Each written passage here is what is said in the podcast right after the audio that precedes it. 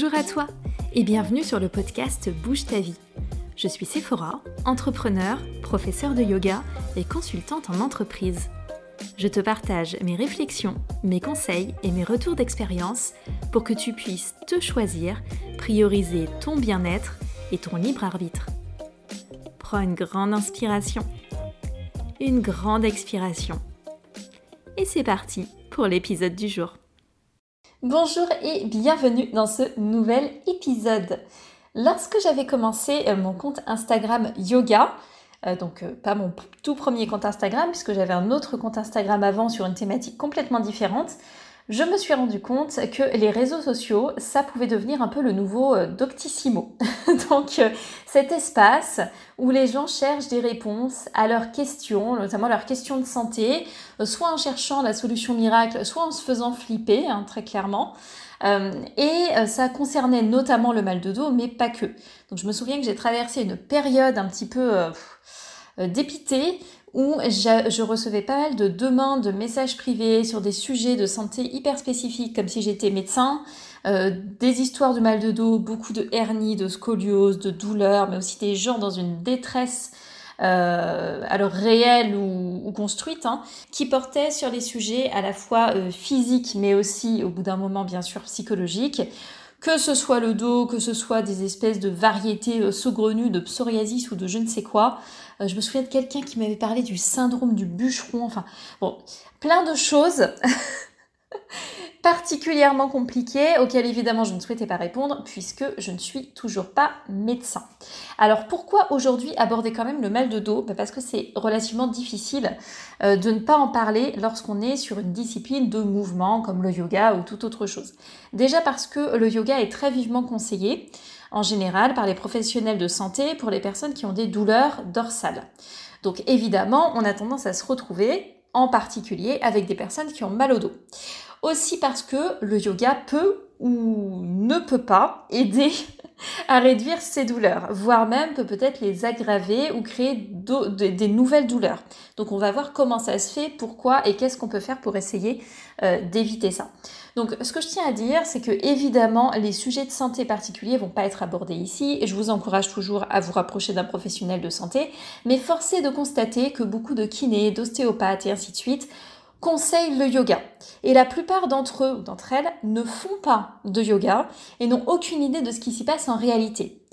Donc, ça peut vous être bénéfique, comme ça peut ne pas être bénéfique de, premier abord. Alors, ça le sera toujours. Hein. De toute façon, vous bougez, faire du sport, ce sera toujours un plus. Mais il se peut qu'on vous conseille le, yoga parce que vous avez mal au dos, vous allez faire du yoga et vous vous dites rien ne change ou euh, j'ai des douleurs supplémentaires.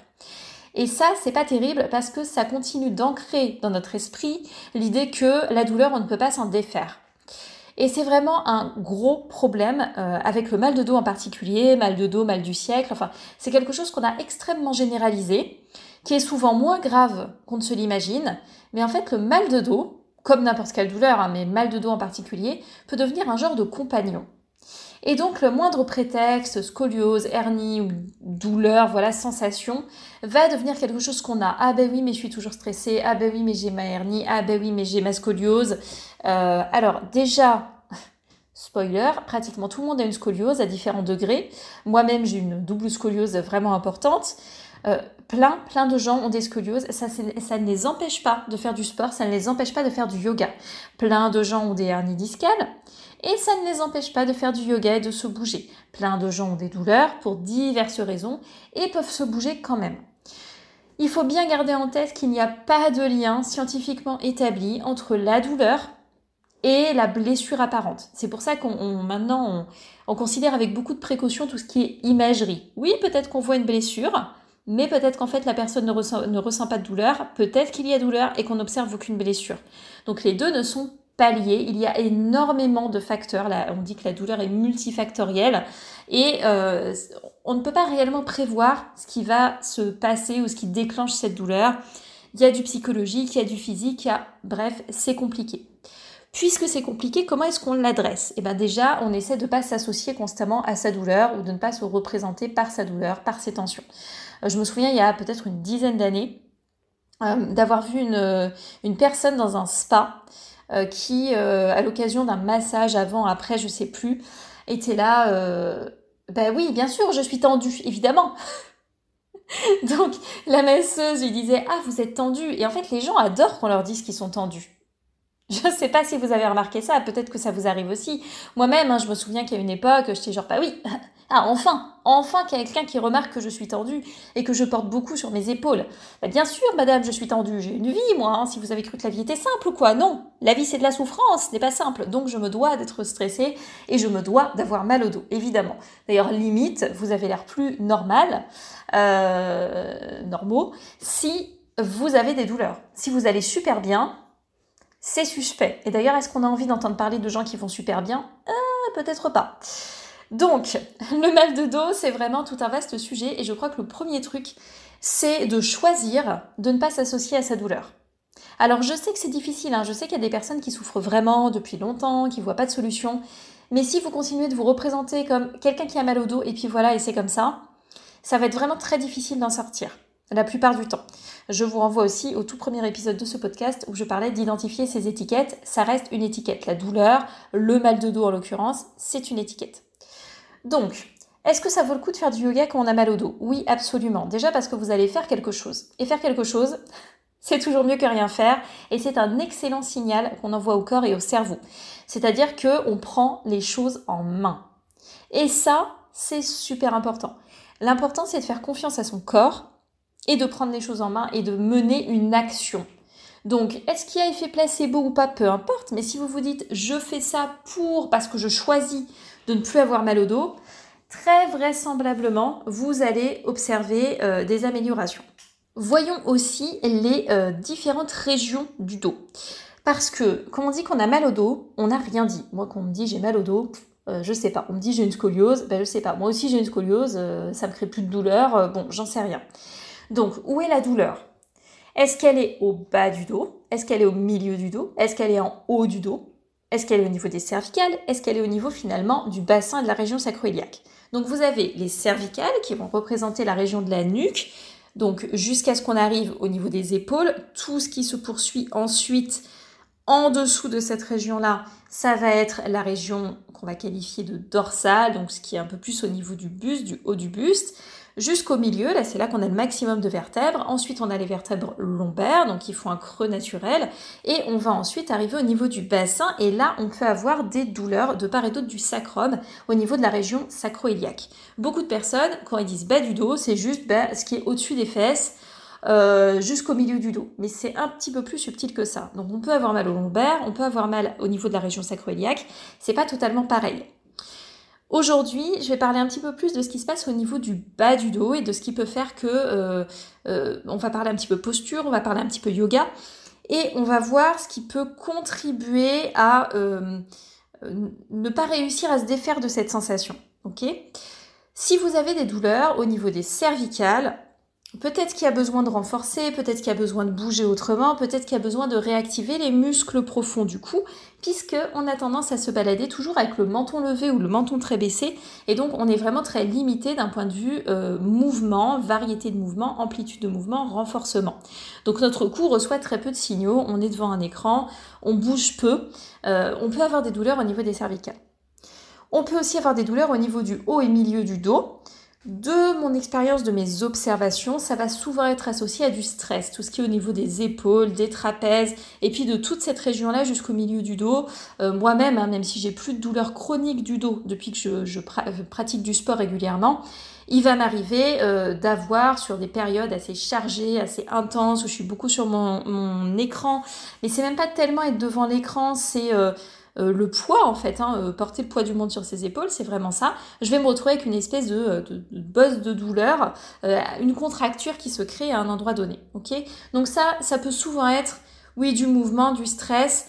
Je le laisse de côté, c'est pas que c'est pas important, mais c'est que c'est pas ce sur quoi je vais me concentrer maintenant, parce que j'ai envie de me concentrer sur le bas du dos, étant donné que finalement beaucoup de personnes qui font du yoga ont mal au niveau du bas du dos et croient que c'est logique ou ne voit pas comment faire autrement, alors que c'est pas logique et qu'on peut au contraire trouver beaucoup de soulagement par le yoga. Donc, on va parler des différentes possibilités de ce qui peut entraîner des douleurs au niveau du bas du dos. Euh, je vais euh, pas faire de distinction ici entre sacro-iliaque et lombaire, mais sachez qu'il peut totalement y en avoir une. Euh, d'ailleurs, avoir mal au bas du dos, ce n'est pas une sciatique. Je, vois ça tout le temps. Dès que les gens ont mal au niveau de la région sacro-iliaque, c'est une sciatique. Non, peut-être que ça n'a rien à voir.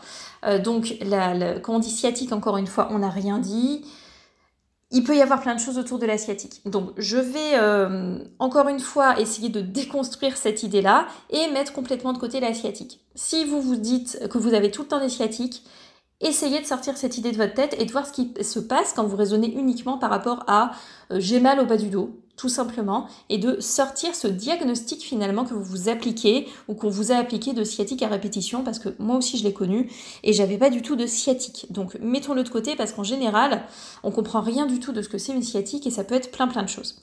Donc, on va aborder ce qui peut être en lien avec ces sensations de douleur au niveau du bas du dos. On va parler de la posture et on va parler de ce qui peut se passer en termes de yoga, du coup, sur ces, sur ces zones-là. Je vous donnerai ensuite 5 points clés, puis un petit point bonus, euh, pour, euh, à garder en tête, disons, pour essayer d'avoir moins mal au niveau du bas du dos. On va dire ça comme ça. Donc, qu'est-ce qui peut intervenir? On va avoir la notion de la souplesse, qu'on va parfois nous opposer. J'entends souvent dire les psoas sont raccourcis de par une posture assise, donc euh, c'est compliqué. On a les ischio-jambiers euh, raides et du coup le bassin est pas dans une bonne position. Alors, c'est pas faux, mais c'est pas vrai. Donc, quand on est dans une posture assise, notre psoas, donc c'est les muscles qui permettent à nos hanches de se fléchir, c'est ce qui permet de d'avoir cuisse et buste à 90 degrés. Donc les psoas, c'est ces muscles qui relient le haut de notre corps avec le bas de notre corps en passant du coup par le bassin. C'est sûr qu'ils sont effectivement en position, on peut dire raccourcie, puisque on a les hanches qui sont fléchies. Ce n'est pas pour autant que le bassin va tout le temps se balader dans une mauvaise position et qu'on va avoir mal au dos. Par contre, la façon dont on a, on a l'habitude de se tenir peut flouter notre proprioception, donc notre capacité à comprendre où sont les différentes parties de notre corps dans l'espace. Et la position qu'on va se mettre à prendre quand on est en posture assise, mais en posture debout aussi, va peut-être être conservé beaucoup trop. Beaucoup de personnes finalement ne savent plus bouger leur bassin, la mobilité du bassin. Donc à mon sens, c'est pas tant euh, ces pauvres psoas que souvent on essaie d'étirer à l'extrême, d'ailleurs qu'on étire mal la plupart du temps, mais euh, c'est pas tout le temps les psoas qui sont en, en, ligne de mire. Et en plus, on essaie de les étirer, mais peut-être qu'il faut aussi les relâcher. C'est pas parce qu'un muscle il est raccourci et qu'il est contracté qu'il est solide. Donc si son problème c'est de réussir à se relâcher ou de le renforcer, et que vous, tout ce que vous faites c'est l'étirer, vous n'allez rien changer du tout. Et puis en plus, en général, j'ai tendance à dire oui, les psoas c'est bien, mais c'est pas plus important qu'un autre muscle du corps. Donc je préfère me concentrer sur le positionnement du bassin. Il y a la euh, mobilité, la compréhension des courbures de la colonne euh, vertébrale, donc la proprioception justement. Notre colonne vertébrale, elle dessine des courbes et elle en a besoin. On dit qu'on a une colonne vertébrale qui fait une courbe en S. On a une lordose au niveau des cervicales, donc ce creux naturel hein, des cervicales, une syphose, un arrondi au niveau de notre haut du dos, milieu du dos, pour arriver jusqu'au creux, la lordose lombaire, ce n'est pas grave du tout, c'est normal et c'est ce qui nous permet d'amortir les chocs. C'est ce qui rend la colonne vertébrale solide. Donc c'est normal que la colonne fasse des creux. Mais dans certains cas, le corps se met à faire des compensations, la colonne vertébrale se met à faire des compensations et euh, de par le manque de la variété de mouvements, parce qu'on ne bouge pas suffisamment dans suffisamment de directions, de suffisamment de façon possible, on va se retrouver à, à figer un petit peu notre colonne dans une certaine posture. Peut-être même que là-dessus on ajoute de la marche ou même de la course, donc cette notion de choc, et notre colonne a l'habitude de tout amortir en restant uniquement dans cette position, ce qui va euh, potentiellement nous créer aussi des douleurs parce que bah, ça bouge jamais. Donc c'est un peu comme si on se figeait, on cristallisait euh, la colonne dans une certaine position. C'est très difficile de retrouver de la proprioception sur sa colonne vertébrale lorsque, parce que toutes les courbures sont liées, qu'on pense d'autres choses qui se passent à d'autres endroits de notre corps. Donc très facilement, on va se retrouver à arrondir le haut du dos. Mais c'est pas parce qu'on est affalé sur son canapé, c'est pas parce qu'on est affalé devant son écran d'ordinateur la plupart du temps. Je veux dire, c'est pas la cause directe. Donc on a ces, ces, courbures de la colonne qui vont être importantes et puis on a tout ce qui est euh, sangle abdominal aussi, notre capacité à muscler tout ce qui est autour de notre tout ce qui est sangle abdominal et autour de notre colonne vertébrale, notre rachis et à comprendre où sont ces éléments dans l'espace. Donc encore une fois, une question de proprioception. D'expérience qui va être confiance en son corps, proprioception et renforcement. Le renforcement allant pour moi directement avec les deux autres au final, parce que ça nous amène à prendre conscience de zones de notre corps qu'on avait oubliées, et parce que ça nous amène à faire plus confiance en notre corps aussi. C'est pour moi des points qui vont être extrêmement clés euh, pour travailler euh, autour de, justement à surmonter ce, mal de dos, à le résoudre, à le laisser se dissiper en fait, hein, tout simplement.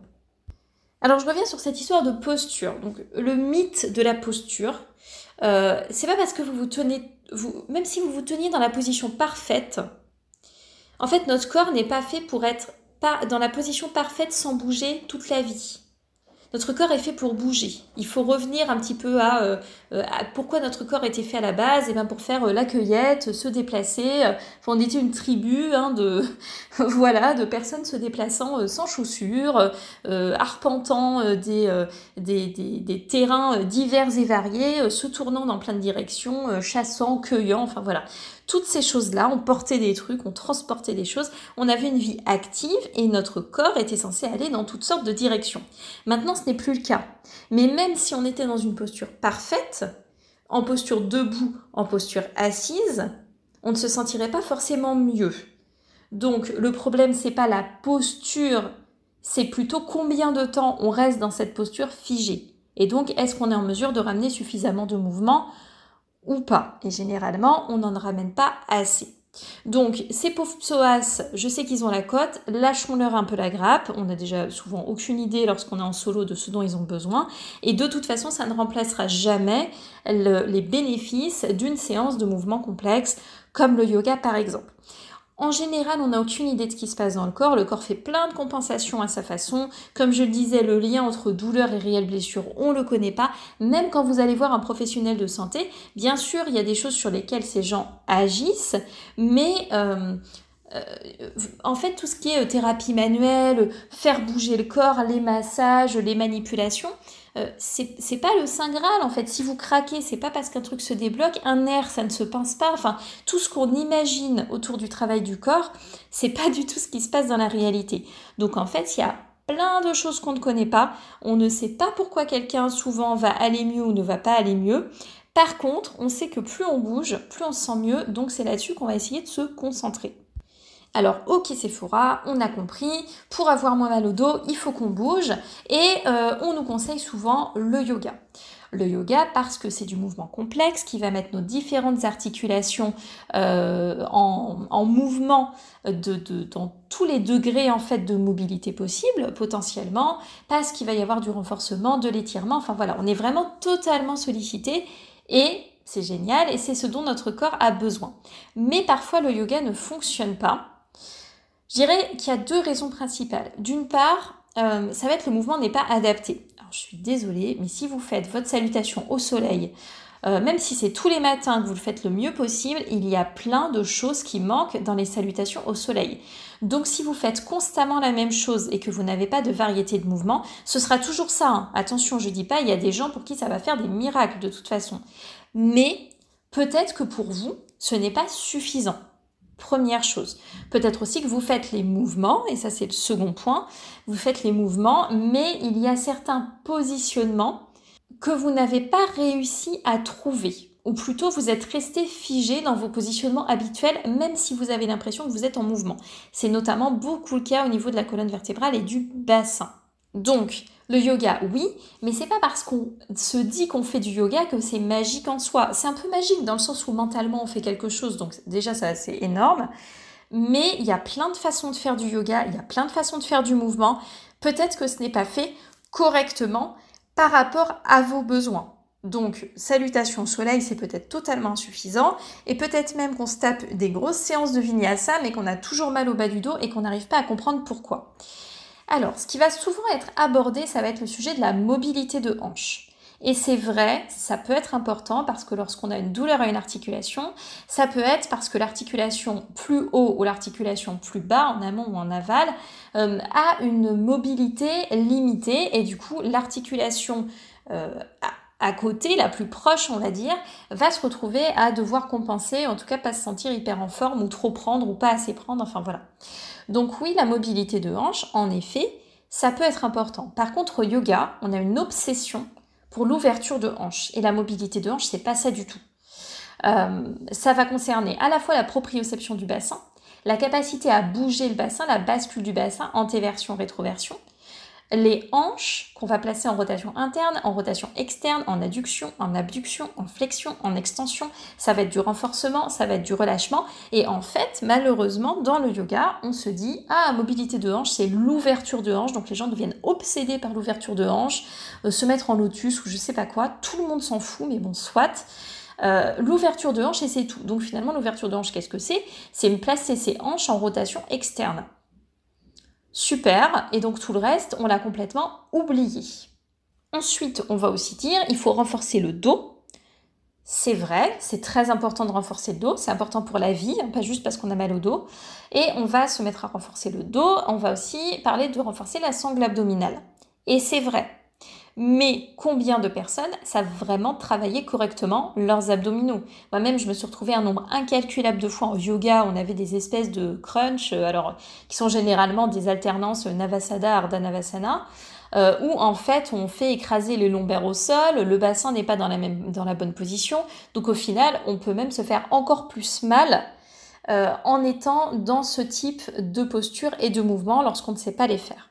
Moi, je crois sincèrement que, au-delà du fait bah, déjà de faire quelque chose pour soi en se bougeant les fesses, en l'occurrence en se bougeant le bassin, je crois que le positionnement du bassin c'est vraiment la clé. Parce que sinon, si votre bassin est mal positionné, quoi que vous ayez l'impression de faire comme mouvement, ça va pas être suffisant, mais en plus ça va être douloureux parce que on va ajouter du poids le fameux chien tête en haut. Si votre chien tête en haut, vous n'avez pas compris comment engager vos muscles, positionner votre bassin, que vous plongez là-dedans et que vous ressortez rapido en, déjà en, ayant cette euh, difficulté à vous extraire du sol, en pressant dans vos mains, vous ajoutez du poids sur un positionnement qui est peut-être pas idéal et vous risquez d'avoir souvent mal. Donc le vinyasa, cet enchaînement chien tête en bas, Chaturanga, chien tête en haut, retour en chien tête en bas, il est généralement très mal fait et d'ailleurs je ne l'enseigne pratiquement pas. en tout cas, c'est plus euh, le vinyasa classique de mes cours.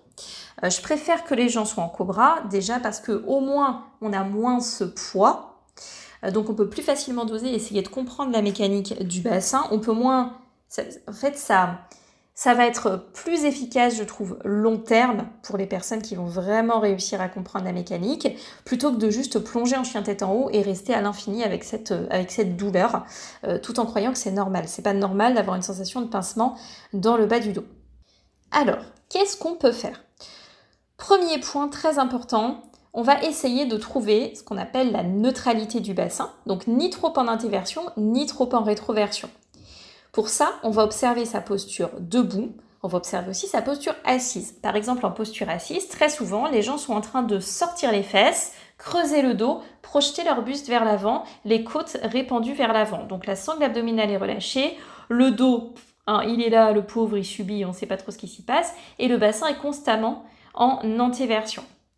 Lorsqu'on est en posture debout, très souvent, je vois beaucoup de personnes qui, juste en posture debout, en Tadasana, en posture de la montagne, ne savent pas se tenir parce que les gens vont venir verrouiller totalement leurs genoux, les jambes sont très tendues, le bassin est projeté vers l'avant et de nouveau, finalement, le bassin est en antéversion, la sangle abdominale est relâchée, les côtes sont répandues vers l'avant, il n'y a aucune tenue dans la posture.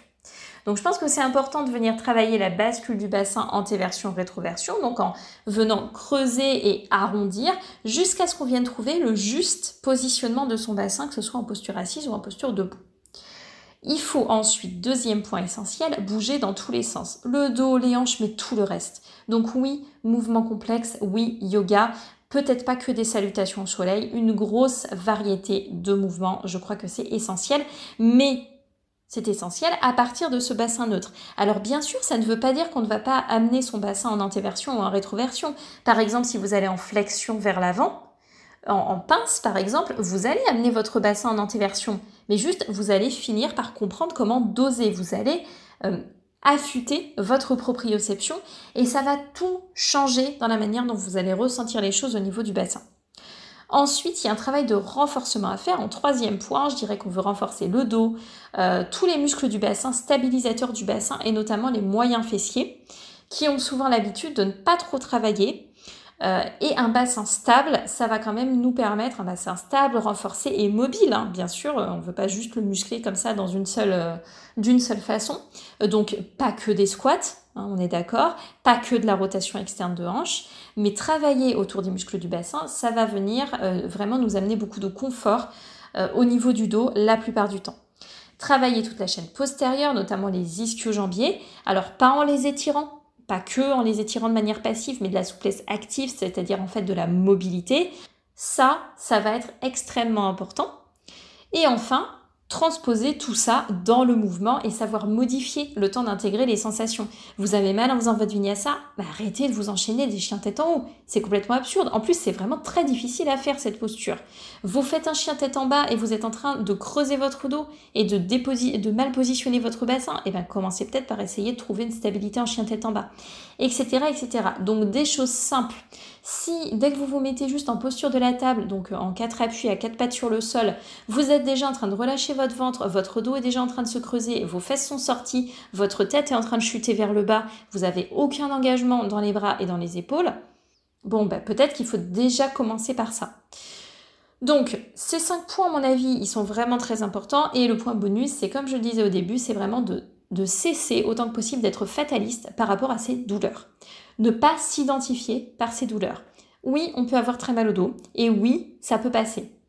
C'est pas parce que vous avez, une scoliose que vous ne pouvez pas travailler. C'est pas parce que euh, vous avez une hernie que vous ne pouvez pas travailler, pratiquer, faire votre yoga. Tout est possible. Tout est possible à partir du moment où on l'adapte et où on fait une mise en charge et en mouvement progressif.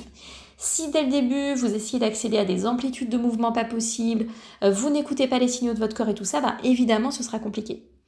Donc, ce point mental là, il est vraiment super important. Le corps est solide. Oui, votre dos fait des compensations et peut-être qu'il vous fait souffrir.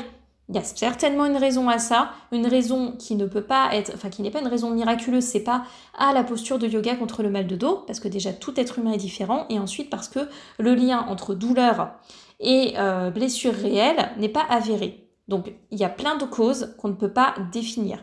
Tout ce que vous pouvez faire, c'est observer le positionnement de votre bassin, bouger, renforcer, cesser d'aller juste dans l'étirement ou dans euh, l'ouverture de hanche, là, on n'en peut plus de cette histoire d'ouverture de hanche, euh, et observer comment vous fonctionnez dans le mouvement et ne rien prendre pour acquis. Donc vraiment modifier pour intégrer les différentes sensations et euh, ne pas partir du principe que bah oui c'est normal, ça pince dans le bas du dos, c'est comme ça, c'est pas normal. Ensuite pour tout ce qui est autre douleur du dos, le, le mouvement va jouer, mais aussi le stress, aussi la manière dont juste on ne, varie pas suffisamment sa posture. Peut-être aussi euh, la crispation des mâchoires, je sais qu'au niveau des cervicales parfois ça joue. Donc observez, soyez curieux et curieuse sur la manière dont vous agencez votre corps au quotidien, dont vous lui donnez suffisamment de mouvement ou dont au contraire vous le bloquez. J'espère que ces différents points vous auront intéressé, que ça vous donnera des petites pistes de réflexion tout est possible. On peut retrouver de la joie, de la force, de l'amplitude dans le mouvement et juste trouver un corps fonctionnel. Le corps est là pour nous, le corps est merveilleux, c'est une machine incroyable, on ne le comprendra jamais bien. Donc tout ce qu'on peut faire, c'est l'écouter et lui proposer des choses et lui proposer de la variété.